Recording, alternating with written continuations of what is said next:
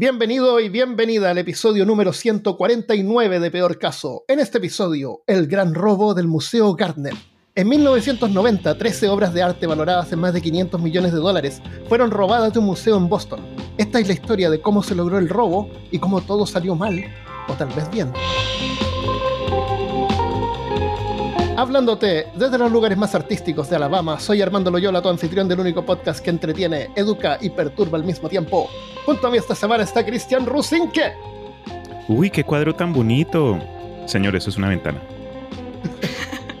y tenemos una invitada muy especial esta semana. Tenemos a María P. Restrepo. Hola, chicos. Muchas gracias por la invitación. Yo creo que todos la conocen. Ella es una de las anfitrionas de Restre Podcast. Eh, María C lamentablemente no pudo estar porque está ronca. Sí, no, está, no, no tiene voz hoy. Sí, así que para la próxima. Mucha rumba en el concierto de Madonna con Maluma. Eh. Pero todavía no es.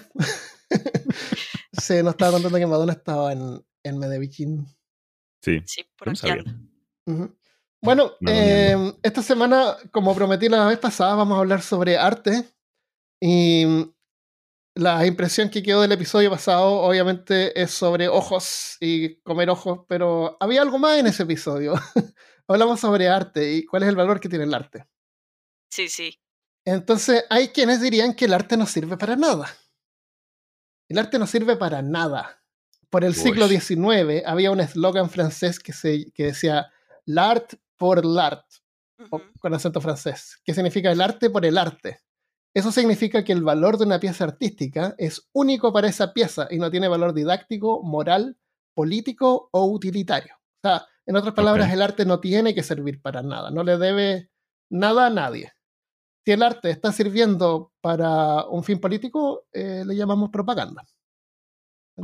Pero, pero, perdón, te interrumpo. Eso es una idea, sí, de, de, de los franceses, pero es como en oposición el romanticismo, porque en el romanticismo estaba, por ejemplo, Delacroix, que era uno de los grandes, por ejemplo, cuando uno piensa en Delacroix, o no, los que estudiaron artes, piensan en la libertad guiando al pueblo, que es un cuadro muy... del botecito. Eh, no, no, la libertad guiando al pueblo es una señora así como topless, que lleva una bandera de Francia y detrás van como todos los de la Revolución Francesa. Ah, ok. Pero, ay, ¿no están en un bote? No, están en un no tú estás pensando en la balsa de la Medusa. ah, seguro, la balsa de la medusa, no sé. Uy, pero en este episodio me va a notar la ignorancia, porque de arte sé muy poco. que también es un cuadro que tiene un, un, ah. contenido político muy fuerte. Entonces, claro, aparecen estos otros burgueses, perdón, Puede ser este, pero no, hay uno que es como medio americano. ¿Cuál será? Eh, que también van en una balsa o en, una, en un bote. Pero no es el de. Pero puede ser este, sí. Bueno, no sé. Ok, entonces, la libertad no están en un. No están en un bote, están. Hay gente muerta en el suelo. Sí, sí, sí. Aparentemente. O se desmayaron porque la señora está en topless. Puede ser ah. también. Ese es mi análisis de arte, ¿viste? Qué horrible. Ya. Entonces, ¿cuál es la, la, ¿Por qué dices que es la oposición? Porque, ah, porque esto es como propaganda. Porque son, porque son obras con un contenido político muy alto y eran antiburguesas. Entonces la burguesía sale con la idea del arte por el arte, el arte que no sirve para nada, pero es muy debatible pues que el arte no sirva para nada, porque el arte siempre sirve para darle estatus a la gente. O sea, el arte por el arte, esos cuadros eran súper costosos y la gente los compraba para poder decir, yo tengo con qué comprar esto. Es como eh, Elon Musk que compra Twitter porque puede comprar Twitter. Mm, ya, yo, lo veía como una forma de que el, no es necesario que, que tenga algún significado, algún trasfondo, ¿me entiendes? Por eso es que están esos cuadros que la mitad es roja y la mitad es blanca. Sí, no tienen, no, no necesitan tener ningún trasfondo, es, son cosas bonitas que la gente las compre. Entre comillas, bonitas. Entre comillas. Sí, y, entre, sobre eso, sobre bonito o no, el, el, arte, la palabra arte viene, viene como del término de la, de la técnica que se usa para ah. producir algo. Ars, sí. Eh, a, mí, a mí personalmente no encuentro mucho valor artístico cuando en un pintor súper realista, por ejemplo. cuando se dedican a hacer lo que es igual que una foto Hmm. y, y están copiando todo de una foto. Entonces, ¿cuál es la, cuál es la, eh, cuál es el aporte de ese arte? Si, si está ya la foto ya existe, por ejemplo. Interesante O, o para estrechar, para estirarlo un poquito, naturaleza muerta. Por ejemplo, ya tú tienes una naturaleza muerta ahí, pero la haces súper detallada, que se vea así tal cual como en la realidad. En tiempos modernos, cuando existe una máquina fotográfica, porque yo, yo creo que en 1600 un, cualquier imagen eh, era algo fabuloso de ver. Sí, claro, pero pues son como reencauches de, a ver, esa, esa idea de que el virtuosismo técnico, pues es como Claro, claro. lo que hace mejor una obra de arte. No estaba mirando ahí más el artista que, la, que el arte, que, el- que lo que Sí. produce, ¿no? Claro, y entonces eso era muy como del siglo XVIII y principios del Mm. XIX, después llega la fotografía y es cuando empieza como a evolucionar el arte hacia Sí, otros lugares, bien. pues, sí. Pero hasta este- el día de hoy existe, el otro día, no, no sé qué artista era, parece que era japonés. El, el detalle era, pero es, es increíble. La mujer tenía un, una- un chaleco como de crochet y, y le mostraban esa imagen grande y se veían así todas las, las fibras. Sí, pues Era es una como, atención al detalle increíble. pues Pero, porque es, pero igual que una foto. es que yo siento que de todas maneras somos muy conservadores, entonces hay mucha gente que todavía le gusta mucho eso, saber gente que es tan virtuosa y es capaz de pintar eso así de realista, aunque pues yo estoy a- absolutamente de acuerdo contigo, eso no tiene, pues no tiene contenido y a mí no me parece como una obra de arte así como Es admirable igual. Es admirable como alguien que hace un cosplay, se hace un vestido hermoso y...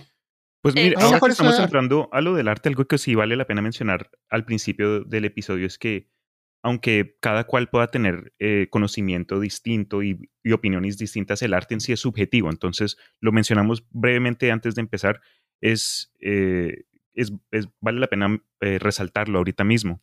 Pero a lo que está mencionando Armando, cuando viene de pronto esa clase de, habilidad para copiar lo que parece una foto a un canvas, es una cosa, pero el arte tiene muchos medios. A mí me llama mucho la atención cuando yo veo estas estatuas de mármol tan bien construidas que parecen una persona hecha piedra. Entonces, ese nivel de realismo, pero no necesariamente eh, con pintura, sino, no sé, eh, con, con metales o con madera, eh, creo que también es, es impresionante, sea cual sea el artista. Entonces, eh, vale la pena también mencionar eso. Em, sí, no, sí, tiene, tiene valor, pero, pero como que se aleja del... Es un Se valor aleja de, la pieza, ¿me entiendes? No, es la pieza, es sobre el artista que la hizo. No la pieza en sí. Sí, es, Em, Oye, la pintura que yo estaba pensando se llama Washington cruzando el Delaware. Y es, es de George Washington. Por eso que me acordaba que era como media como americana, así con la bandera. no, pero ¿qué es eso tan raro? Lo voy a buscar. Iban, iban en un bote y van remando unas personas. bueno, es, Bueno. eh, en Friedrich Nietzsche, Nietzsche Sí. decía que el arte tiene la importancia de ayudarnos a encontrar sentido y balance en el mundo a nivel personal y cultural. Considerando que Dios no existe, ni tampoco algún orden intrínseco en el universo, para Nietzsche, el arte es lo que hace que la vida sea soportable y por tanto posible. El arte es lo que hace que la vida valga la pena. Oh, lindo. Wow. Eh, yo de nuevo digo lo mismo, yo creo que la, lo que nosotros, eh, las los tiempos cambian, y antes que había televisores y pantallas y podemos ver imágenes en cualquier lado, mm, ver un libro que, que incluía una ilustración, yo creo que era algo súper especial. Imagínate, pues, si la gente no iba a ninguna parte y de repente ves una foto del mar. Si por muy mala que sea la foto, debe haber sido algo pero fascinante de ver. Es como el tema Claro. de, por ejemplo, los rinocerontes o los elefantes, que los europeos no tenían manera de conocerlos, sino todo a través de ilustraciones. Esas ilustraciones medievales que Uy, el no. tipo nunca vio, porque el artista nunca vio el animal, pero alguien se lo describió. Eso es Y muy salen, lindo. y salen unos bichos, pero unos Pokémones ahí. Unos Pokémon. Sí, sí, total. Son rarísimos. Sí, y es porque el artista nunca los vio. Bueno, eh, ¿conocen a Jordan Peterson? Sí, Él es un profesor que es bien, es bien interesante ese tipo. Dice controversial. que Eso iba a decir yo también. ¿Es que? Controversial. Controversial. Controversial, sí. Pero él admira el arte mucho. De hecho, si tú ves document- documentales o videos sobre él, sobre el arte, em, cuando muestra su casa, su casa está tapada. No hay centímetros donde no haya alguna pieza artística colgando Sí. o en display. Perdón. No, dale. Si quieres una pausa, dime nomás y pausamos. no, ¿Quieres ir no, al no. baño? Jordan Peterson dice que el arte abre tus ojos al dominio de lo trascendente. Una obra de arte real es una ventana a lo trascendente. Es lo que es y lo necesitas en tu vida porque eres finito y limitado. Y limitado por tu ignorancia y por tu falta de conocimiento. Vivimos del arte y literalmente, no metafóricamente. Ahí tendríamos que explicar qué diablo significa trascendente. Y eso es complicado. No te podría dar una definición qué es lo que significa trascendencia. Bue- Bueno, yo no Dale. tampoco podría hacerlo, pero ya, ya que estamos tan filosóficos, hablemos de Regis Debray, que era otro filósofo muy amigo del Che, del Che Guevara. Em, y Regis Debray tiene un libro muy bonito que habla de que nosotros vivimos como en el mundo de la comunicación, de las comunicaciones, ¿cierto? Pero hay una cosa que comunica de- entre generaciones, no entre personas, ¿sí? Que son como las construcciones culturales grandes y él habla de que lo que es capaz de transmitirnos de una generación a otra es el arte y si ustedes se ponen a pensar, o sea, como mirando hacia atrás dos siglos no es tan claro, pero cuando miramos lo que nos dejaron los egipcios, por ejemplo, lo único que tenemos es el arte y lo que podamos Ah, sí. interpretar del arte. Entonces, por eso nosotros estamos dejando ya nuestro, ya no hacemos nada pues como en piedra ni nada, pero lo, pero lo que estamos Sí. dejando es todo digital. O sea, por eso es Sí. que yo siento que el arte, ah, no estoy a favor de los NFTs todavía, pero, Eso te iba a decir en el futuro. Mira qué hermoso esto de NFT. pero vamos hacia allá. O sea, el arte sí va hacia lo digital, porque eh, incluso lo que estamos haciendo aquí, los podcasts, eh, Sí, TikTok, he pensado lo mismo. Se pierde eso eso. después, no existe, no va a existir. Eh, queda en la memoria. Hay, hay un videojuego que me, me gustaba que es Elder Scrolls Online. y hay, hay una especie como de. eh, les llaman enanos, pero no son enanos, son como elfos, que son súper tecnológicos. Y tienen unas bibliotecas escritas en, unos, en, unos, en unas páginas de metal. ¿Ya? Mm. Y, y cuando tú vas a esas bibliotecas, la- hay unas máquinas donde están las páginas de metal colgando como una especie de, de grúa que las hace girar. Y es mecánico todo, es como mecánico manual y van pasando estas, estas, placas metálicas. Entonces yo pensé, cuando estaba jugando ese juego decía, bueno, esto es genial, sería genial que en alguna parte hubiera un servicio para poder imprimir un documento en metal. Por ejemplo, imagínate una lámina metálica donde el texto está es, eh, es como punch in, así como Impreso. como impreso, pero, Pero como, que, como con- que está sacado. La letra es un hueco, ¿entiendes? Sí. Ok. Y, y es de un metal ac- acero inoxidable. Una lámina de acero inoxidable chiquitita que tú puedes escribir el texto que tú quieras, te lo imprimen y eso va a durarte mucho más que cualquier cassette, que cualquier CD, que cualquier disco Cierto. duro que tú tengas por ahí, que cualquier fotografía impresa, que cualquier cosa que puedas adquirir en tu vida un, un medio físico para almacenar información. Y ese tipo de cosas, como tú dices, es lo único que se preserva en el futuro. Y Yo no estamos generando cosas, no estamos generando cosas así. Hacen No. falta más artistas que pongan monolitos ahí en la tierra, que vayan a alguna finca y que dejen ahí, no sé, un, un pedazo de... Una piedra. Sí, de pura piedra, pero con la cara de, no sé, de, de Bart Simpson. Y ahí va a quedar para siempre. En 500 Claro. años van a ver eso. En vez de, ¿quién es en este vez de? Moai, son como Moai, pero son Funko Pops, pero de piedra. Eso, eso te iba a decir. Oye, en, ah, hoy no me acuerdo el nombre de memoria, pero en, al, al otro lado de Atlanta, porque yo viajo a Atlanta, pero así más allá de donde yo voy, no hacia mí, sino que hacia el otro lado, como una hora más, o sea, son como cinco horas de acá, eh, hay unos monolitos justamente con las instrucciones de cómo reiniciar la sociedad, escritas en un montón de lenguajes diferentes. Árabe, español, un lenguaje indio, inglés y como que otra. Y chino.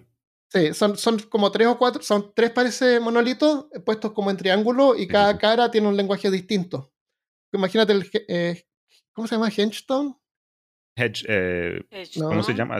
No, No, Así, ¿no? Parece, Es no suena raro. Suena raro. ¿En Pero bueno, Inglaterra? se- sí, es, sí. es una cosa así, y están las instrucciones de cómo reiniciar la, la sociedad. Eh, es súper interesante lo que dice. Es súper neutral, no es político para nada. Pero, muchas dice? dice cosas como que cuidado. Ah, yo vi como un video ah, donde hicieron un análisis y hay gente que piensa que tiene algo de contradicciones porque dice algo como que cuidado con el dinero, eh, eh, tienen que encontrar alguna forma de representación cuando ya la comunidad es, es muy grande. Eh, lo que me gustó de esa historia es que muchos de los locales la, la, denominaron como que la piedra del diablo o algo así, porque también dice algo ah, como que cuidado con los dioses o cuidado con, tu, ah. con la adoración. Ah. Entonces, en esas partes de los Estados Unidos que son bien como que tradicionales, donde... Sí, entonces la, se puso...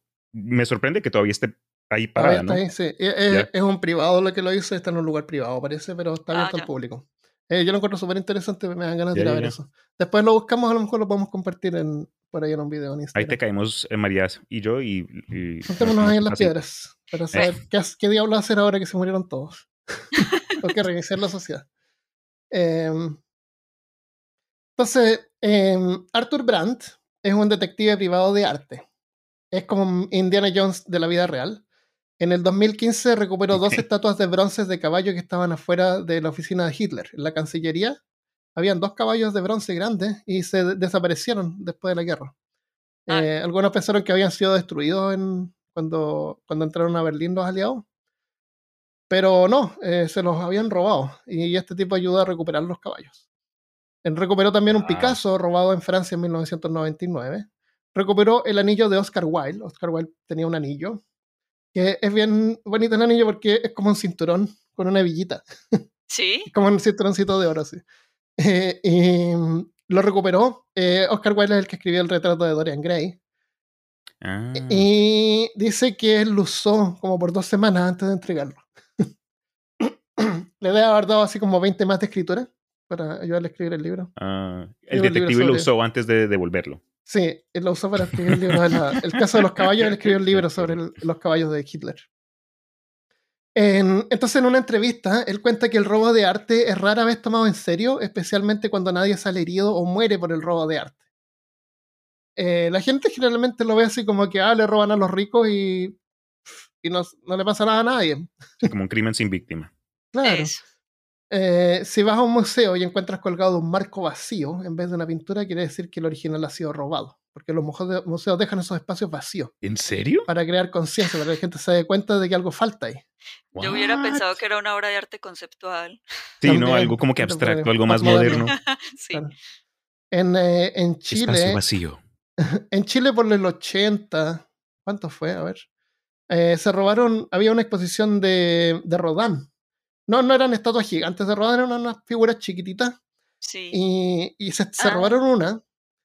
Y, y, 24 horas después, un estudiante de arte, curiosamente, dijo que la había encontrado en el suelo, envuelta en papel y en un plástico. Y después confesó que él se la había robado. Sí, eso está e, sospechoso. Y, ese hecho de haberse la robado y entregado era, para, era, su, era una obra de arte que la había hecho. Ah, claro. Y como postmoderna. La vieja confiable, un performance, era un performance. Eh, exactamente. Pero a la policía no le pareció muy bien porque resulta que cerraron las fronteras para que evitar que la hicieron un operativo gigantesco. La, el país perdió credibilidad y después ya nunca más les iban a hacer porque estas obras de arte son préstamos de otros museos. Entonces en el futuro ¿quién, les va a prestar? Claro. Pero por lo menos hizo ver que la, la seguridad, eh, faltaba más seguridad en el museo. Pero es lo que quería demostrar era eso, justamente era darle a la, a la gente darse cuenta cuando te falta algo, cuando faltan las cosas. Porque así, pues, como, como dicen, nos cuando te falta algo es como cuando uno echa de menos la, más las cosas. Sí, no, no te da cuenta, no te da cuenta de algo que tienes hasta que ya no lo tienes. Exacto. Sí. Eh, como los perritos. No. Sí. Descansen en paz. Eh, la, entonces la Interpol categoriza el robo de arte como el cuarto comercio criminal más rentable. Mafia y grupos terroristas usan el arte robado en negociaciones de drogas para comprar armas y a veces para pedir rescates. Y aunque nadie se le herido, a la larga hiere la cultura y en general porque en el proceso las, obras son mal, mal, conservadas, dañadas y hasta destruidas. No las cuidan bien como deberían. Eh, el arte es patrimonio cultural internacional y nos pertenece a todos. Perder una obra de arte es perder parte de nuestra historia, de nuestra memoria. Ahora, hay que ser francos de que la Mona Lisa no sería tan famosa si no fuera porque se la robaron. ¿Cierto? ¿Crees? Probablemente no. El grito de, de, de quién es el grito también fue robado. O sea, hay hartas obras de arte como que se hacen famosas después que se las roban, porque ahí tú te das cuenta que, uy, ahora no lo tenemos Ah. esto. Sí, de hecho de Munch hay unas obras que son mejores ¿Cierto? que, que el grito, sí, pero la más famosa sí es esa, claro. Se hizo la más famosa. El... Entonces ahora vamos a hablar sobre el, el caso del robo del Museo Gardner. ¿Quieren Dale. hablar algo más sobre arte antes de entrar en el caso del robo? Ahora vamos a hablar del robo. Eh, no, pues hablemos del robo. Ya. Oye, antes de continuar sobre el robo, eh, para los que están interesados en la parte artística, em, María C y María P hicieron un, una- un episodio sobre los NFT que mencionamos, que se llaman eh, Ujú. No Flashable Tart. ¿Lo que No, significa? non-fungible Non-fungible tokens. tokens. Non-fungible parts. Tart, tart. sí, eh, que lo encontré bien interesante y es un fenómeno bien. No sé, yo a- mi opinión también es la misma que, que tienen ustedes, que eh, eh, no sé, es un lavado de dinero, eso es un invento. Uf, eso es un lavado de dinero. Ah, bueno, Mm. ahora que estabas diciendo algo sobre que la mafia usa el arte para, para lavar dinero también. em, eso pasó mucho aquí en Colombia en los 80s y en los 90s, que muchos artistas se cotizaron muy rápido y mucho, y por eso el artista más cotizado en este momento en el mundo es el latinoamericano. Es Ah, Botero, ¿sí? que es colombiano Ah, que son las gorditas. el de las gorditas. Uno diría como, pues, pero esas gorditas que, Son claro. bonitas las gorditas. pues claro, o sea, no quiere decir que el tipo sea muy malo, aquí todo el mundo lo odia. ¿En serio? ¿Por qué? Sí, porque las gorditas, no sé, pues, porque no sienten que sea tan interesante y como que el tipo ya se Ah. repite mucho y además es un Sí. señor que tiene como 90 años, bueno, Ah, todavía está vivo. sí. Figuras Pero- surrealistas. ¿Cómo? Un chiste malo. Eh, el caso es que el, claro, se cotizó mucho en esa época, en la época de Pablo Escobar, porque se usaba mucho eh, usar los cuadros de él para lavar plata, para hacer transacciones. Sí, sí, eso se usa harto y se está usando, bueno, siempre se ha usado el arte y eh, hay, yo lo llamaría cartel, eh, están usando acá en Estados Unidos eh, videojuegos antiguos. Ahora los videojuegos, cuando sale así, hoy compraron el eh, Mario Bros. original en caja por 2 millones de dólares, por ejemplo, por no sé, Ujú. 20 mil dólares, o no sé, pero harta plata. La cuestión es que es un invento porque la compañía que tasa, que, que- que le da el valor a los, a los, a los cartuchos, a los juegos, Sí, a las cajas, eh, es, como el- es como está relacionado con la empresa que los vende. Ah. Entonces ellos les ponen el precio. Entonces los, los videojuegos no solían ser tan caros. Cualquiera podía ir y buscar un juego en eBay y lo vendía y lo compraba y lo coleccionaba. Pero ahora no, inventaron que eso tiene un montón de valor y, y sale, hoy se vendió este por, no sé, por 200 mil dólares. En realidad al final nadie pagó eso. Ellos es un valor que le pusieron y se lo compran entre ellos mismos, ¿me entiendes?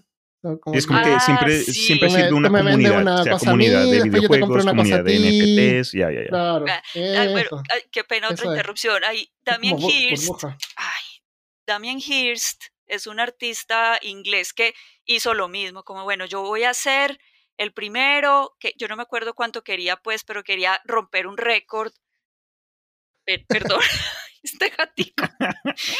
Quería romper un récord, pues, como tener la obra más cara. Y claro, obviamente nadie la pudo comprar. Si no la compra nadie, no, e- ese no es el valor de la vale. obra. Entonces él se la compró. O sea, la compró anón- anónimamente, se la compró. Ah, claro, eso es lo otro. eh, eh, Christopher me contaba una vez que un amigo eh, le había contado, no sé si él o alguien tenía un loto negro, un loto negro de Magic, la, el juego de cartas Oh, Magic. La el loto carta más negro es una de las cartas, es una carta cara porque es de primera edición y La más rara. eh, eh, cao. Y entonces están evaluadas así como, no sé, por 10 mil dólares o lo que sea. Pero ¿quién te va a pagar eso? Eh, Nadie te lo va a pagar. Ah, Nadie te lo va a pagar. Y, después me contó de que, ay, ojalá que hubiera estado acá para que él lo contara, pero me contó que el amigo este había, no sé si parece que había pensado hacer un canal de YouTube donde le habría sobres antiguos.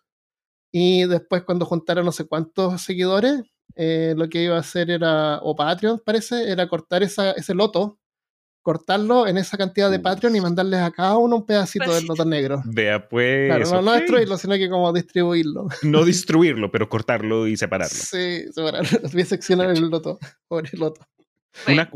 algo que sí quería mencionar con respecto al arte, y es algo que no me acuerdo dónde lo vi, pero dejó una impresión conmigo, eh, fue el tema de un artista. Y si, María, si tú sabes a lo que me refiero, porfa, corrígeme, pero había un artista que comenzó a mm, como que alegar con el público, dado a que una pieza que le había hecho, eh, en su opinión, estaba siendo mal interpretada. Entonces, desde ese punto comenzó este como que esta forma de pensar de si el arte pertenece al artista o le pertenece al público. Y eso para mí me, me dejó pensando porque eh, vi, vi, ambos lados, ¿no? La persona que le dedicó tiempo, la persona que tuvo esta visión y decidió eh, manifestarla de una u otra forma, versus alguien que de pronto la compró y ya, y ya es propiedad suya, o es algo que de pronto sea, esté abierto en, en, un lugar público también, entonces no es de nadie.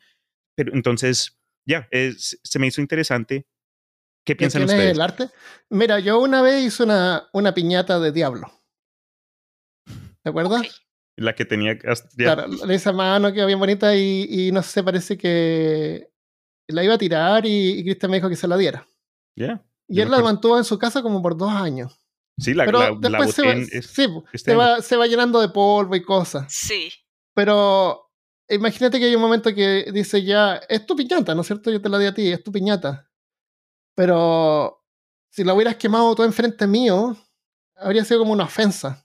Pero con ese mismo concepto, imagínate tú, entonces tú la creaste basado en otra cosa, pero si yo le pongo de pronto un tercer ojo o le cambio de color, entonces es, como malo. entonces, entonces, entonces, intrínsecamente, como que esa piñata no es solamente tuya, como además de, de una persona, tampoco es totalmente mía. Obviamente tú, tú, estás en control de eso, tú puedes hacer lo que tú quieras con ella, tú la puedes quemar, la puedes pisar. Tú puedes comprar una obra de arte y quemarla o cortarla en pedacitos y mandársela a tus Patreons si tú quieres. Claro. Pero, pero no se siente bien. Pues. Tienes como una. Hay como algo que es como que el que la hizo todavía tiene como. como. como un poder sobre esa obra. Sí, claro, existe o, existe o, incluso a lo mejor se expresa más. A lo mejor todos tienen como. No. Uno sí tiene, uno como artista sí tiene sentimientos sobre la obra, pero ya, pero, pero estudiar arte lo difícil es darse cuenta que uno no está haciendo, uno nunca hace lo que uno quiere, porque uno eh, hace una obra y el otro la interpreta como quiera y el que la compra hace lo que quiera con ella y entonces yo me frustro, claro, obvio, pero yo no tengo poder, o sea, yo no puedo ir a armarle. Pero, el hecho de que te frustres, ahí está, en la conexión, hay una conexión ahí, no, no es como que tú, no sé, pues, haces unos sándwiches de queso y los vendes y la gente se los come. Bueno, si alguien no se los la basura, te sentirías mal. Pero ya no tienes poder sobre la obra, o sea, tú no puedes, o sea, si ya te pagaron por tu No tienes derechos, no tienes derechos. Eso. Pero no te puedes desligar de ella, o sea, tienes todavía... No, no estoy diciendo, Cristian, en ningún caso que ya la, la, cuestión estaba toda sucia y yo de hecho la, iba a votar, pero es un ejemplo. Es un ejemplo de que la conexión esa no se pierde. Entonces, lo ah, que estaba diciendo Cristian es que el arte nos pertenece a todos. Todos tenemos una conexión con el arte. Si yo voy al museo y veo una obra y no tengo idea del nombre, pero me gusta, y de repente sé que se la robaron o la destruyeron o se quemó el museo, yo me siento mal. Ah, hay, una, hay una pintura muy linda en Austin, en el Museo de Arte, que no sé el nombre, pero siempre que iba me voy a verla porque es una pintura bien grande. Y es un ejercicio como de manos, porque hay un montón de personas con las manos en diferentes poses, bien exageradas. Y es como entretenida verla, y yo la miro. Y es como clásica, pero eh, me gusta esa pintura. Sí, esa la pregunta. A ver qué opinan ustedes con respecto a. No, sí, a quién le pertenece, la persona que lo creó, la persona que ya la tiene. ya, ya, todo el mundo. Emocionalmente es un, dominio emocional, digamos, porque obviamente. Como dijiste Armando al principio, es como que es algo cultural, es algo de nosotros, es algo humano, es parte de, nuestra historia. Veamos algo y ahí queda. Sí. Em, bueno, ya, vamos entonces al caso del museo, que es un misterio sin resolver. Dale. A ver si lo resolvemos. Nos vio con cara de Sherlock Holmes. El 18 de marzo de 1990, o sea, no hace tan mucho tiempo atrás, 13 obras de arte valoradas en un total combinado de 500 millones de dólares fueron robadas del Museo Isabella Stewart Gardner en Boston. 500 millones. 500 millones de dólares. Millones. Ok. Casi medio billón de dólares, ¿o no? Sí. ¿Medio billón? Pero ¿Un billón billón en son inglés. mil millones? En inglés, en español son un millón de millones, porque todo tiene que ser muy complicado. También. Uy, ni me recuerdes. Las 13 obras de arte que incluyeron, mira, hay dos obras, hay dos partes que las vamos a ignorar acá, que una es una águila imperial francesa, esa que ponían arriba de, la, de las banderas, que la tomaron los ladrones, pero no tenía mucho valor tampoco. Y una, otra es una especie de jarrón chino, que es un, no un jarrón, es un, como una cuestión como una cerámica, Como un vaso de agua. Que no tiene mucho valor, claro, estaba medio vacío, así que no te preocupes sobre eso.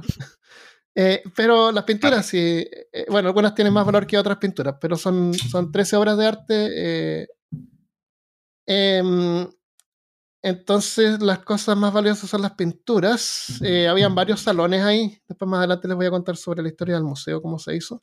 Pero Ok. estaba el salón alemán, donde estaban pinturas de alemanes, había un salón francés. Em, la más valiosa era una pintura llamada El Concierto de 1664. Eh, es una pintura de un art- artista holandés que se llama Johannes Vermeer o Vermeer, Ah, Vermeer. que es un hombre y dos mujeres que están como tocando música. Hay una mujer como un piano, hay otra, eh, hay un tipo que se ve como de espalda que parece que es un hombre por los, por los hombros anchos, o tal vez una mujer tiene pelo largo y se le ve así como una parte con un, está tocando algún instrumento de, de cuerda y al otro lado hay una mujer que tiene como una pauta así como que estuviera cantando. El- está en el fondo de la pared, el, el piso es de- eh, a cuadrícula, así como imagínate un, un- una esta cosa de ajedrez, un tablero de ajedrez, Sí. pero mm, entre medio de las negras lo pintas negro también, entonces parecieran como cruces negras con bordes blancos. Eh, está como en un ángulo bien- especial y, y al frente hay como una mesa con una tela y arriba también hay como otro instrumento musical y en el suelo también hay otro instrumento musical. Entonces eh, tiene como un primer plano la, la obra y aunque la gente está al fondo, en la pared hay dos cuadros más también pintados y la tapa del piano también está pintada. O sea, son, vale como por cuatro, porque en la pintura hay dos pinturas más. Eh, entonces, la- lo intrincado de ese cuadro, si tú quieres ver la parte técnica, es como el, el, el- ¿cómo se llama? La, la, mm, La no el punto de vista, sino La que perspectiva. la perspectiva es como Eso. medio complicada, porque la- el tipo está sentado en una silla que tampoco está paralela a la muralla y tampoco está paralela a la línea de la- del suelo, entonces como bien difícil me imagino de, de haberlo recreado. En 1664, cuando no habían cámaras fotográficas, o sea, estas fueron unos modelos que posaron y él lo pintó, Sí, ¿te has o lo pintó de, de, medora- de- de memoria, o a lo mejor él pintó la parte, el- el- la pieza y cuando... O sea, necesita los modelos, Sí. modelos o los modelos ahí para pintar a las personas, pero después no necesita a las personas para haber pintado el resto. Ellos recreaban en, en el estudio, pues Vermeer. En el estudio creaba la escena y la pintaba. No sé Ya, si se bueno. vieron la chica del arete de perla. Sí, sí, Es es, de, ese es desde pintor. él. Ese es el ya, ya. pintor, sí. Y, y también eh, juega con la luz porque la luz viene de la izquierda y tú puedes eh, inferir que hay una ventana y todo eso. Entonces, eh, esa es la obra más cara que se robaron de ese museo. Y esa obra se perdió, ahora no existe, no, no, no está presente en ningún museo. No, de pronto todavía existe Armando. Vamos a ver. Ah, sí, sí, sí. El- los otros son unos bosquejos de un francés que se llama Edgar Degas, que son unos bosquejos como unos dibujos. Y yo estuve mirando los bosquejos y algunos pareciera como si fueran ejercicios. Por ejemplo, hay uno que es un, un caballo con un jockey. Un Ujú. jockey, el tipo que está manejando el caballo, con, eh, Manejando el montado caballo. arriba del caballo. El jinete. el jinete. ¿Tiene ese. licencia para manejar ese caballo, señor? Ay, no, se me venció. era chofer de clase C. Entonces, y debajo del caballo también hay otro, hay otro jinete que estaría como, pero no es una pintura abstracta. Y hay no, otro no. jinete que está como medio de lado. Es como que el tipo dibujó eso con carbón, qué sé yo, después giró el papel y dibujó otro, Ya. y después al lado dibujó otro más, ¿me Mm. entiendes? Eso es, no es Sí. que esta sea la pero hay papel. Claro, pero hay otro bosquejo que hay un bosquejo bien crudo y después está el mismo bosquejo hecho un poquito menos crudo, pero es la misma, las mismas cosas. Por ejemplo, a abajo a la izquierda salen unos, lo que parecieron unos botes, hay una chimenea, arriba hay una pareja bailando ballet, a la izquierda hay como una especie de músico y en el fondo se ve a alguien que se está sentando como en una silla. Sí. Entonces, eh, uno mira esto y dice, ¿qué diablo? Esto también es un ejercicio que él dibujó cosas al azar. Pero no, porque es una copia de otro, de otro de otro pintura que es igual. Bueno, esta es una imagen usada en un. Cuando tú vas a ver un ballet, por ejemplo, o un concierto, te dan un programa, un papelito que tú lo abres. Eso es lo que es. Eh, cuando tú lo abres, está el texto en un lado y es un adorno que él hizo como por el lado de. Ah, y por eso tiene varias imágenes como random. Es que a Degas le gustaban mucho las bailarinas. Había unos, hay sí, eso en, salieron unos bailarines. Eso. Aquí busqué la imagen de la chica con la, el arete de perla. Sí. Lo reconozco, pero no sabía de quién era. Gracias, María. Ahora ya, ya me, me siento mejor informado. eh, bueno, habían unos claroscuros de Flink, eh, Manet y Rembrandt. Perdón, Rembrandt. Sí. Que pintaba no, pero todo ¿qué es eso? O sea, todos eran rockstars. Claro. El, el Rembrandt también era como bien, bien valioso. Eh, Ah, ese fue el que pusiste en TikTok. Sí. Es, ese es el único motivo de Rembrandt que, claro, que es, es un motivo marino, porque es un barco que y es, es preciosa la, la imagen esa. Es un barco que va Jesús con los apóstoles, ahí parece, y están en una tormenta, entonces le están rezando ahí a Jesús que está ahí mismo para que calme la tormenta. y hay unos tipos que parece que vomitaron, porque tienen como el pelo agarrado. Eh, bueno, sí, está, está en Instagram y en TikTok, ahí lo puse, pero mm, se llama. mm, Eh, wow, no, no del nombre. Peor caso ya está en TikTok. Nos va a tocar ponerlos las pilas. Oye, no sé, no me gusta Sí. TikTok, no me, me carga el TikTok. Y puse una cosa ayer y me la sacaron porque era de Hitler.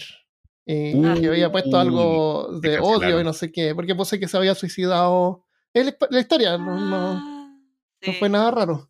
Y lo, y lo sacaron, así que tuve que apelar. Alguien típico lo flagueó así como que, oye, esto es acoso, esto es, no sé, racismo. Es historia. más. sorry". No, yo creo que fue algún algoritmo por ahí. Puede ser. Mm.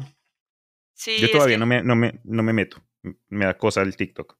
A mí no me gusta. eh, es como gente bailando y como tan banal. Sí. Te hace falta comenzar a bailar. Eso es lo que necesitas en peor caso, Armando. Un baile, el, el peor baile.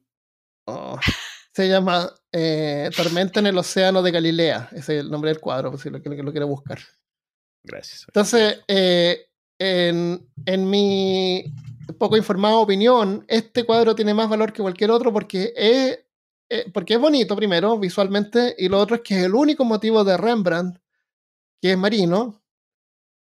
Y, y Rembrandt es un artista importante porque él, Rembrandt fue el artista que un computador hizo una, una pintura de Rembrandt. ¿Habías escuchado eso? Una inteligencia artificial. ¿Una réplica?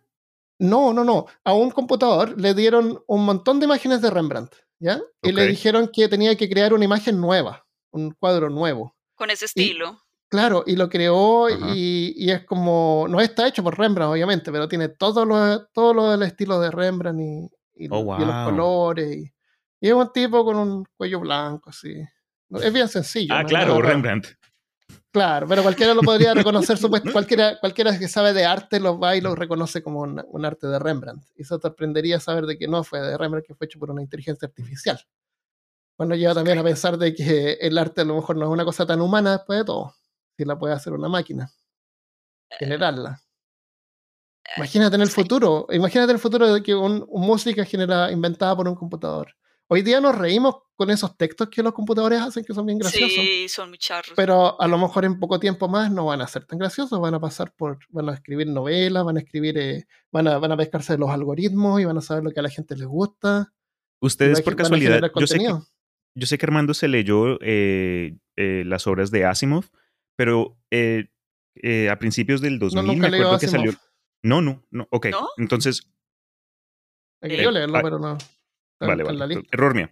Eh, creo que en, en 2009, no me acuerdo cuándo, pero salió la película de Yo Soy Robot Y hubo una escena donde estaban entrevistando a este robot que supuestamente había asesinado a una persona, que no era posible porque las tres leyes.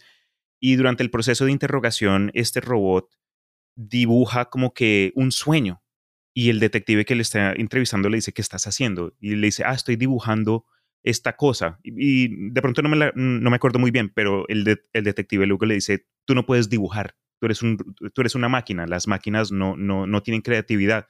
Entonces el robot le dice algo como que, ok, pero lo vi en mis sueños, y lo cual abre otra cosa totalmente. Entonces entra como que el tema del, el, ¿cómo se llama? El fantasma en la máquina, I don't know. Pero mm, lo que acabas de decir me recortó totalmente eso. Exacto, bueno, también, hermosa serie. Bueno, y el, robot le dice, y, tú puedes, pero eso es una falacia lógica, es como que, y tú como persona, tú como individuo eres capaz de dibujar arte o algo así.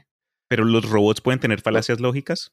Sí, pues sí pueden. Ah, ajá, vi lo que hiciste ahí. es porque la humanidad sí puede, ¿no? a lo mejor yo no puedo, pero la humanidad sí. Y yo no sé, pero eh, lo que sí me leí es los libros de eh, Yoval, Yoval Noah Harari, ¿cómo se llama? Yoval, Yoval. Ah, el yo, eh, espérate. Eh, es Yuval Noah Harari, que son los libros de este Homo Deus. Ya que es la historia de la humanidad desde el comienzo, son súper interesantes y terminan.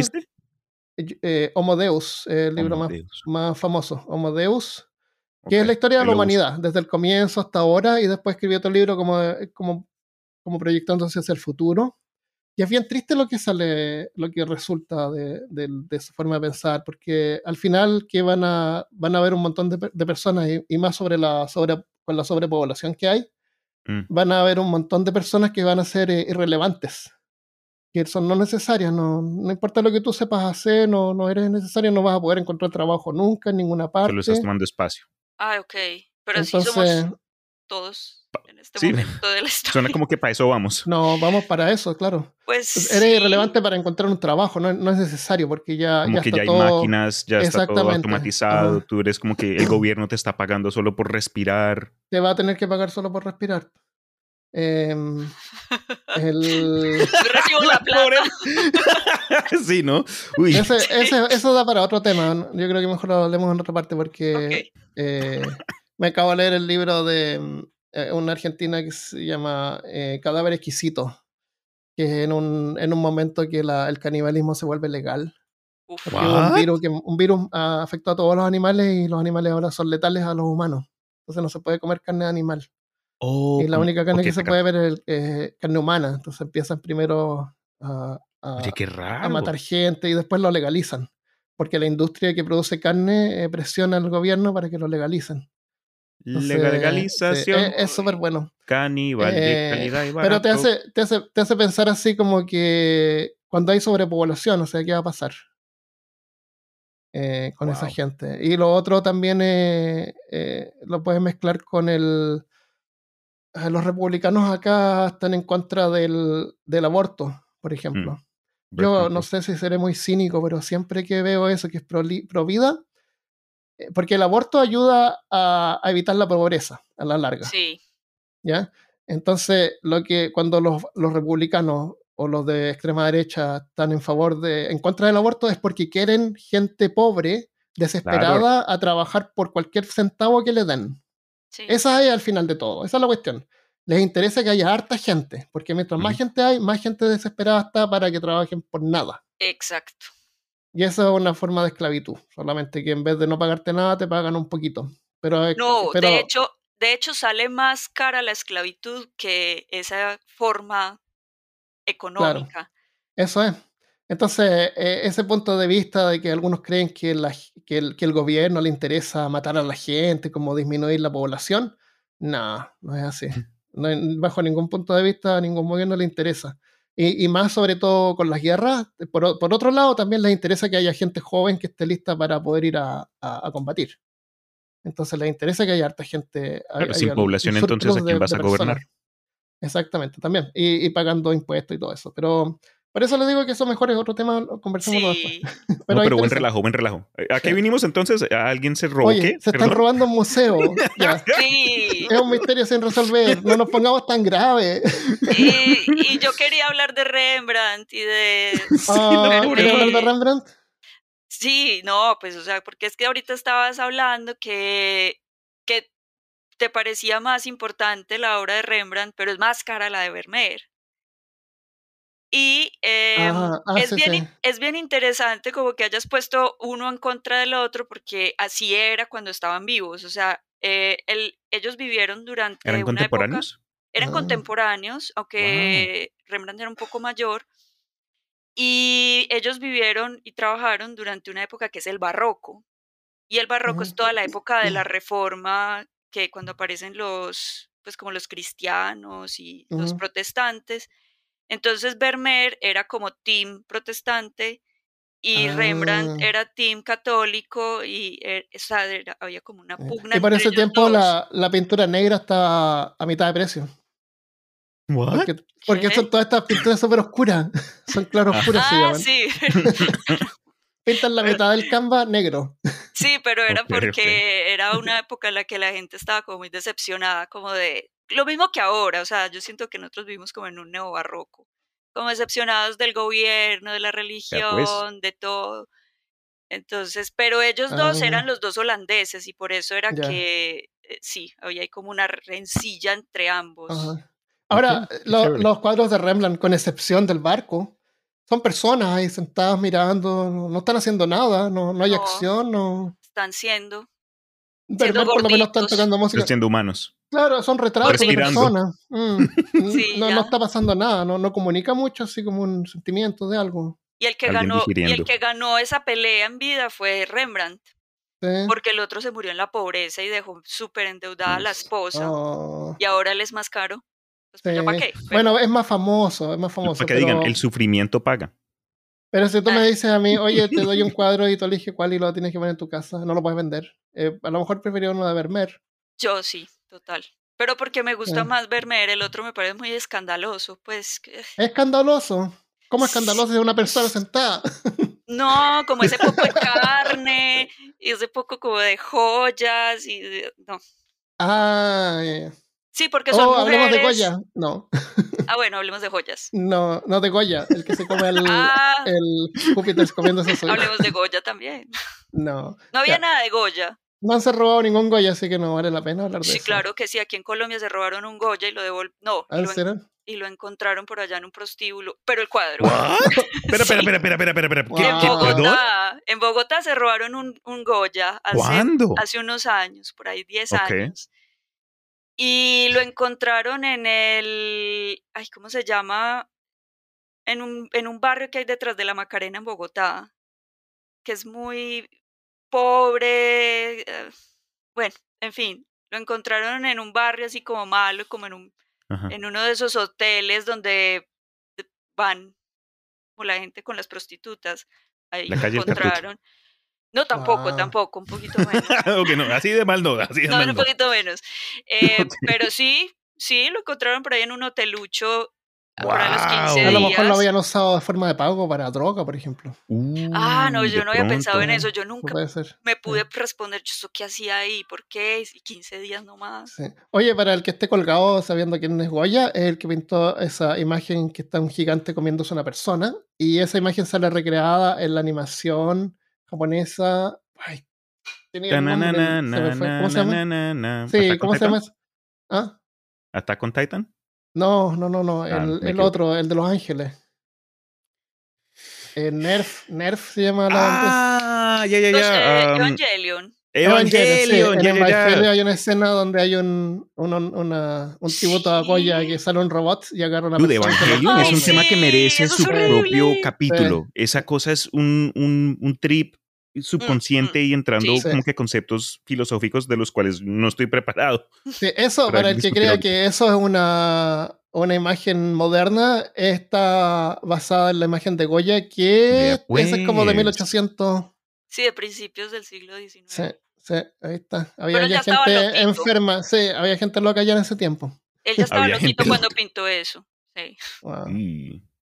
Qué loco. Ya. Eh, museo. El Museo Isabel Stuart Gardner. es una casa de cuatro pisos con un estilo de palacete veneciano.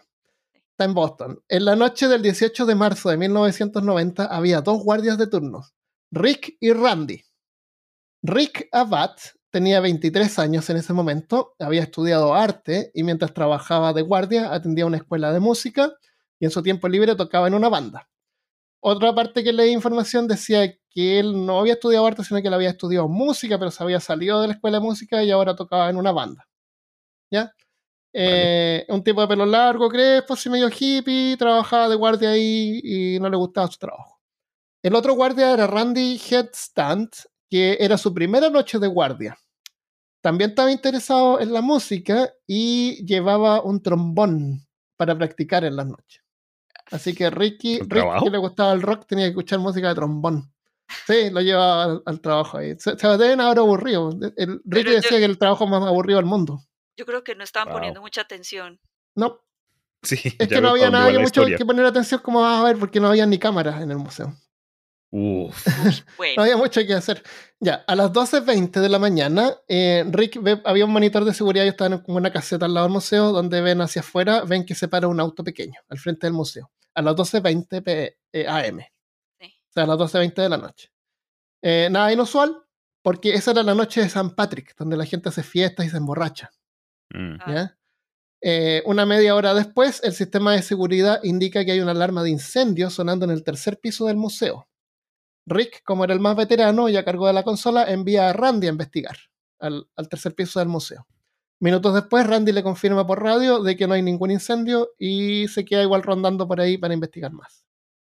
Minutos más tarde, a las 1.24 am, suena el citófono de la entrada de personal del museo, eh, que tenía una camarita. Rick mira por la cámara y ve a dos policías que quieren entrar. Rick sabe que es contra del protocolo dejar entrar a cualquiera después de las, de las 11 y media pm, no importa quién sea. Pero los oficiales le informan que están respondiendo a un disturbio. Eh, Rick ha estado en el museo toda la noche y no sabe, no ha visto ningún disturbio. Pero como es la noche de San Patrick, piensa que a lo mejor algún borracho se saltó la reja y está como en el patio. Así que al final los decían, deja, entrar a la policía. y aprieta el botón para abrir la puerta. Cuando los policías llegan a la oficina de seguridad, le dicen a Rick que lo encuentran familiar, de que hay una orden de arresto para él. Así que le dicen que, que se acerque, salga de su escritorio y le entregue su licencia para, para verificar su nombre. Eh, Rick estaba seguro que no había ninguna orden de arresto por él porque no había cometido ningún crimen, pero no quería correr riesgo de ser arrestado porque tenía unos conciertos para un unos tickets para un concierto al día siguiente. Y además Rick eh, no era muy santito, él con frecuencia también dejaba entrar amigos a la garita y bebían ah. alcohol. Y una vez incluso hizo una fiesta en uno de los salones del museo. En, la noche, así como entre amigos, así. Sí. Wow. Eh, Rick se aleja de la consola y los policías lo agarran, lo ponen de espadas contra la pared y lo esposan. A Rick le parece raro que no le hayan dicho sus derechos antes de arrestarlo, como en las películas. Mm. Pero no corría eh, correr riesgo haciendo la destitución más difícil contra la policía. Eh, mientras tanto, mm, en eso, bueno, Rick es esposado y en eso llega Randy, que venía de la ronda de afuera. Y cuando, cuando llega, eh, los policías lo agarran también a él y, lo esposan. Y, Randy les pregunta que por qué está siendo arrestado. Y los policías le dicen, oh, no está siendo arrestado. Este es un robo. Tan, tan, tan. Eso sí habían visto películas. Claro. Y Rick dice, ah, eso es. Ahora todo más claro. bueno, se los llevan a, a un, eh, aparentemente porque al día siguiente los encontraron como en un, eh, eh ¿Cómo se llama la cosa que está debajo del piso? El. Se guardan en un sótano. Sí. sótano. Los encuentran en un sótano amarrados con cinta adhesiva con duct tape. Eh, los ladrones le dicen a los guardias que si cooperan no saldrán lastimados, pero si tratan de avisar a alguien los van a matar. Standard. Rick le dice que no se preocupen, que no le pagan tanto como para arriesgarse. Eh, los policías llevan a Rick y a Randy al subterráneo, mira acá lo tenía, donde los amarran laboriosamente con cinta adhesiva. Eh, también se encargan de retirar todas las cintas de video, las pocas cámaras que tenía el museo. con las alarmas apagadas y sin guardia, el museo queda totalmente para los ladrones, que según el registro de detectores de movimientos que sí tenía el museo, se tomaron casi una hora y media para completar el crimen. De ahí en adelante estuvieron una hora y media dando vueltas en el museo. Escogiendo lo que se quería Puede llevar. ser. No se sabe. No, no, no recorrieron muchas. las cosas que se robaron fueron así como de un par de, de salones. A la 1.51 am, el detector de movimiento envió una alerta del segundo piso mientras los ladrones se, se, se aproximan a su primera víctima, eh, un Rembrandt. La pintura tiene un marco de un metro veinte de ancho por un metro y medio de alto, o sea, 4 por 5 pies. Eh, vale. Cuando se acercan se activa una alarma, pero el, uno de los ladrones la desactiva sin, sin, problema. Mientras tanto, el otro ladrón va a la galería con pinturas francesas, porque resulta que este ladrón se quería robar este Rembrandt, pero se da cuenta que toda la, la pintura y el marco están pegados a la pared, no está colgando. Ah, Entonces ya. se queda ahí como tratando de ver cómo sacar el cuadro. Mientras tanto, el otro se va a la pintura, a la ver las pinturas francesas. Sabemos eso por los detectores de movimiento. Ok. Eh, saca fácil, saca pinturas pequeñas de la pared y las tira en una bolsa. Son los cinco dibujos del artista Edard de Gas. Eh, también toma el águila del estandarte napoleónico y al frente había al frente del águila había un Miguel Ángel que el ladrón ignora. Eh, y el águila era menos valiosa, eso nos da, nos da a ver de que los, los ladrones estos no tenían mucho conocimiento de arte, no sabían en realidad a qué, a qué iban. Eh, a lo mejor con excepción de un par de cuadros. Así que es como que yo lo veo así como que uno de estos ladrones está tratando de sacar este Rembrandt, mientras el otro sí ya, bueno, yo voy a ir a ver qué agarro por ahí. Y se va okay. a agarrar algunas cosas sí. más chicas. El, el, cuarto alemán, en el cuarto alemán el otro ladrón todavía no, saca, no logra sacar el cuadro porque está pegado al muro, así que saca una navaja y simplemente corta la tela del marco y la enrolla. Ay, Dios. la pintura asesinada es La tormenta en el océano de Galilea, la única pintura con motivo marino de Rembrandt. Lo hace lo, hace lo mismo con otro claroscuro de Rembrandt, eh, donde aparecen dos personas. No tengo detalles de ese cuadro, pero no era tan especial como el barco, pero igual, lo corta con la navaja nomás. No, ya, ya han estado una hora ahí. no. eh, el ladrón aplica la misma técnica contra un Vermeer llamado El Concierto, eh, posiblemente la pieza más valiosa. Esa pieza estaba estimada en 250 millones de dólares. Ah. Al lado, al lado toma una pintura no muy valiosa de Gobert. Eh, ¿Sabe algo de Gobert? No. Yo no. Y de pasada una especie de jarrón chino que tampoco es tan valioso. Tampoco un jarrón, no me acuerdo el nombre, pero una cosa extraña, como un jarroncito. ¿Solo una jarra? Una jarra, claro, es como esas donde pones la, las flores, florero, eso. Como una especie de florero. Un bong. a lo mejor eso es lo que... eh, en los 81 minutos que tardaron, eso fue casi una hora y media, nunca subieron siquiera al tercer piso, que estaba llenas de obras maestras. Eh, saliendo, toman otra pintura del francés Edouard Manet, que eh, ah, ah, que no es el más famoso, Claude Monet. Ah, es Edward Manet, no es Monet, es Manet, es otro. Es otro, sí. Sí. Cuando, Pero también es famoso. Claude Monet es el del grito. No, Claude Monet es el de los nenúfares que salen en Titanic. ¿Nenúfares? Déjame. Sí, o sea, él pintaba todo ah, el tiempo. Ya, ya, sí, sí, ya. Hay como eh, un laguito. Pastorales y cosas así. Mm. Sí. Ya. Y, y, y, Edward Manet. Manet, eh, a ver, ¿cuál es una obra famosa de él? También son pastorales. No. gente tirada en el pasto. No. Ah, bueno, hay una que sí, que se llama eh, Almuerzo en el Pasto, que okay, es unos señores vestidos con unas mujeres desnudas. No. Ok, never yeah. mind, no, ese no es que Es que a él le gustaba como crear controversia. También hay una, ah. una obra que él hizo que se llama La Olimpia, que es una prostituta como de alta gama. Yeah. Y una señora se enfureció y la chuzó con un paraguas. Bueno, esas What? son las cosas famosas de, de Manet. Sí. Yeah. La decadencia, cómo se atreven a pintar tal cosa. Ah, eso es. bueno, eh, entonces, cuando, tuvieron terminaron, cuando terminaron, salieron por la puerta lateral del museo y desaparecieron junto con el botín sin, de, sin que ninguna cámara de seguridad los haya grabado o quedaron las grabaciones ahí porque, como les digo, las poquitas se las llevaron ellos. Pero no habían cámaras de seguridad en el museo. Tú pensarías que en cada salón hay varias cámaras claro. a cada claro. esquinita del museo. El Museo Isabella Stuart Gardner, eh, Isabella Stuart Gardner era una millonaria bohemia excéntrica. Nació en 1840 y durante su vida se dedicaba a escandalizar a la elite de Boston. Eso quiero ser yo cuando sea grande. Bueno, a ver si puedes hacer esto. Solía pasear con su mascota, a su mascota Rex por las calles de Boston. Nada raro, excepto que Rex era un león. Ah, Uf. bueno, luego no. Era un león. una excéntrica. Eh, cuando sus invitados llegaban a saludarla, ella los saludaba eh, desde un árbol que había escalado. Eso- eso era muy loco. Genial. Eh, ¿Quién quiere y manzanas? Acudía a la ópera con sombreros extravagantes, porque en ese tiempo usaban sombreros grandes Sí. y, y quién sabe qué tipo de sombrero usaba. Y para no dejar verla a los de atrás. También.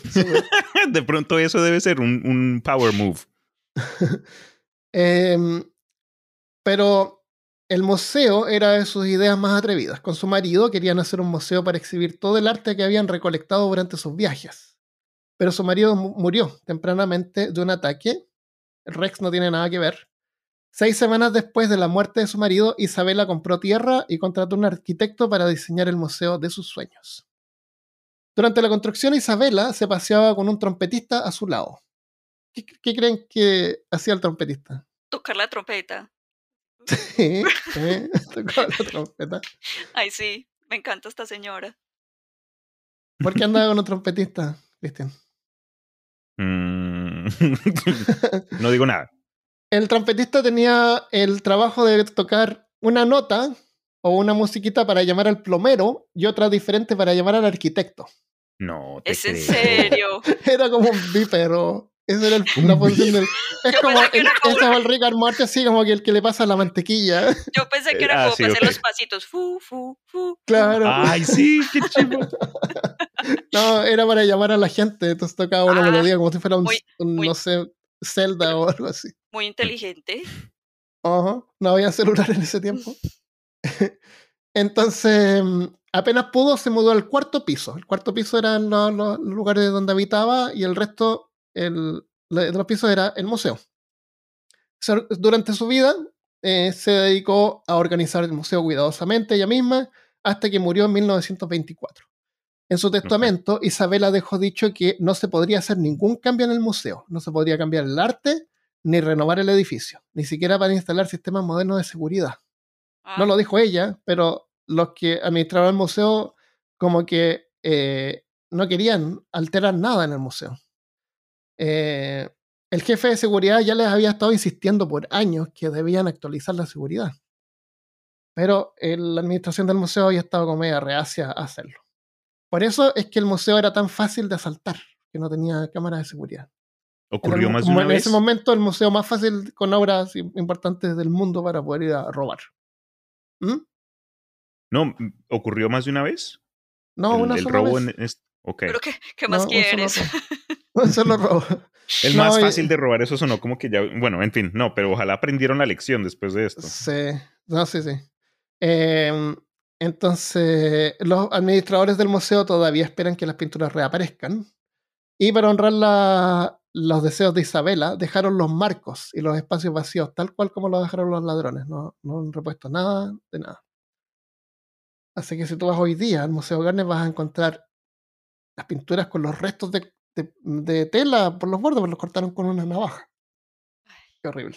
Sí. Me hace, me hace- pregunto, si, digamos, en, en algún día encuentran uno de estos cuadros, yo sé que existe la forma de restaurar obras, pero ¿será posible pegarla Sí, sí, a, las partes que quedaron pegadas, como que Sí, sí se para que puede. quede completo? ¿Ya? Ok. Sí, sí, le Eh, ponen yo- un lienzo por detrás y lo pegan. ¿Sabes? Lo que yo me Ah. preguntaba algo parecido. Era, todas estas obras importantes ahora están escaneadas, ¿no es cierto? Sí. Y son obras tan importantes y tan únicas que, que deben estar escaneadas con una resolución pero increíblemente alta. Una cosa de otro planeta, me imagino yo. Eh, Google tiene Tiene eso, sentido. Eso está en línea, el Google Arts and no sé qué, Arts and O Culture. sea, o sea, estas obras podrían ser como impresas de vuelta con el mismo detalle completo. sí. Claro, Pues, pero bueno. pero no es lo mismo. No es lo mismo. es Y en el caso de esto, a lo mejor en el gift shop tú puedes comprar una, un, un catálogo de todas las obras que se robaron con la historia del robo, seguramente, porque ¿por qué no capitalizar de eso, no? Eh, pero en, el, en los espacios donde está no hay nada. A lo mejor un código QR ahí para escanear y que te cuente la historia. no sé, me imagino en tiempos modernos. Eh, así que si alguno va a Boston alguna vez hay que ir a ver el museo. Sí. Va a tocar. Entonces, esto nos deja con la incógnita. ¿Quién fue? Y vamos a hablar sobre eso en el próximo episodio de Peor Caso, el próximo lunes. Porque yo sé que están cansaditos y tienen harto que, pensar sobre el arte, eh, que fue súper interesante, súper entretenido haber conversado con Cristian y María sobre esto hoy día. Sí, no queremos sobrecargarlos con información. Sí, Porque eh, de hecho es verdad, lo que viene es un poquito denso porque vamos a hablar de, los de los eh, sospechosos, que incluyen la mafia de Boston, entonces nos vamos a meter como en otro tema como medio histórico. ¿Sabes lo que deberíamos hacer para el segundo? Es dar un mini resumen al principio para como que darles un refresher y después entrar al... Así que si están escuchando esto en el futuro, futuro, eh, y ya están los dos episodios publicados, pueden ir inmediatamente a escuchar esta segunda parte. Y si no, nos vemos la próxima vez. Pero antes de ir, ¿no? Eh, quiero leer dos mensajes que, que, guardé acá, que nos mandaron eh, escuchas de peor caso. Hay uno que es de Crab Valencia, en Instagram me parece que es, que dice, hola peor caso, les quiero mandar un fuerte cariño desde Lima, Perú. El mes pasado los escuché por Spotify y ya escuché todos sus capítulos. Y hasta los repito, los escucho cuando estoy en el trabajo de ocho horas de trabajo. Seis horas al día los escucho así. Sobredosis de peor caso. Wow. Seis horas al día. Bueno, igual a ocho horas de trabajo por seis horas del, del, día nos está escuchando todo el tiempo. Así que ya, vamos eh, a sacar episodios. ¿Deberíamos sacar episodios cada dos veces a la semana? No. Uy. Demasiado. Buena suerte. Bueno, por lo menos ahora ya hay como casi 150 episodios, vamos. Sí, Muchas gracias, eh, Kraft. Sí, thank you. Em, otro mensaje de Lenny dice: Hola, ¿cómo están? Los escucho desde el 2020. Me ha gustado mucho. El, el podcast existe desde el 2018, creo. ¿O 17? I don't know. No Está planificado de antes, pero una vez que lo lanzamos fue en el 2017, sí, 2017. ¿Ya? El primer episodio de Momias. Wow. yo, los, em, yo los empecé a escuchar en el 2020 también y eran viejos. Eran episodios viejos. Viejo ah, los episodios. los episodios. Los episodios eran. Los episodios. Yo dije, uy, María, qué buena impresión. Bienvenida a Peor Caso. Bienvenido a Peor Caso, niños. Yo me acuerdo en el 2017. bueno, pero una cosa buena que tiene el podcast y el hecho de que lo puedan seguir escuchando es que todos los episodios son lo que se llama siempre verde. Evergreen. Que son temas que no importa cuánto tú los escuches, eh, van a estar eh, al día. Eh, y por eso trato de evitar de hablar cosas como pop moderna, porque envejecen muy mal. Sobre películas o hacer comentarios que tengan que ver con Marvel, por ejemplo, cosas así. Por ejemplo, los Funko Pop que mencioné ahora, a lo mejor en el futuro. ¿Qué diablo? Ah, esas cosas que, usaban en, los años 20, de los años 20. Estamos en los años 20 ahora, ¿no? Ajá, sí. Wow. El año 20 del año 2000. Bueno, eh, Lenny dice, me parece genial su evolución cuando escucho un podcast reciente. Felicitaciones, me encanta, me río, aprendo y alucino con cada tema. Eh, justo terminé de escuchar el, uno del 2018 llamado Peores Trabajos y aunque quede con ganas de más información, entre paréntesis me gustó el mensaje final, lo que me animó a escribirles. Muchas gracias, ah, Lenny. Eh, el mensaje final lo revisé, no es que me acuerde pero fue sobre el podcast y lo que habíamos hecho hasta ese momento y lo que planeamos hacer para el futuro. Qué chévere. Como hemos visto, las cosas cambian y somos bien fluidos en ese sentido. Yo soy súper fluido. ¡Oye, mi perro! Eh, así que cambiamos formato, no sé, un podcast. Eh.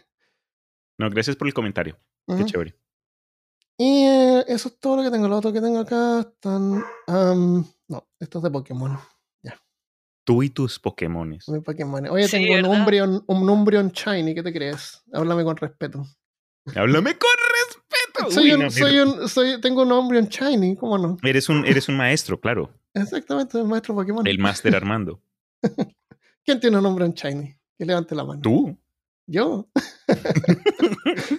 ok. Ya, bueno, eh, lo dejamos hasta acá. ¿Quieres añadir algo más? Eh, María, ¿quieres eh, compartir algo que tienen más o menos preparado para esta semana? Ah, los NFT tienen que ir a escuchar ese episodio, Restre Podcast. Ah, sí. que tiene que ver sobre arte también. Bueno, pues... Ah, no me acuerdo cuál es el que sigue. Ah, sí, es muy bueno. Es conspiraciones en el arte. Entonces, ah, mira, también. Uh, relacionado al tema, severo. sí, sí, Ya, ahí hay dos, NFT y, así que tienen para escuchar toda la semana. Eh, Cristian, ¿tienes algo nuevo? El último fue de DND, de D&D.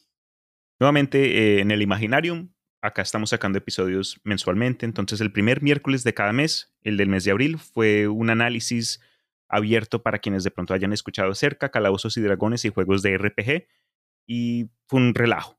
El que viene, eh, no voy a spoilearlo, pero si son fans de un tal HP, entonces de pronto puede que... ¿Qué les pagan? ¿Impresoras? ¡Ay, mi favorito! sobre impresoras.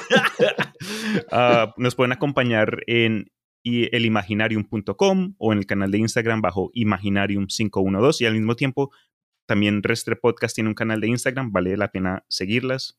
Ah, muchas gracias, Chris. Genial. y, recuerden que es Restre Podcast 2020, porque si buscan Restre Podcast a secas, les sale un podcast de fútbol que no tiene nada que ver con nosotras. un episodio de fútbol. Lo que les hace falta es hacer un episodio de fútbol para confundirlos a ellos y después se, los, llevan a todos los, a los radioescuchas. Ok, ok. Eh, ya, y bueno, después que escuchen todos los episodios de ellos, vayan a escuchar Pod Mortem, que esta semana voy a poner un episodio sobre cadáver exquisito. Uh, de qué sabor. Eh, Basterrica, ¿cómo se llama la...? Por eso es que yo escribo todo, porque no tengo memoria para nada. Agustina Basterica, en Argentina. Es súper bueno el libro, lo voy a comentar ahí en ah, Pod Mortem. Pod Mortem, POD, Mortem junto. Eso es todo lo que tenemos por esta semana. Nos vemos la próxima vez. Adiós. Chao.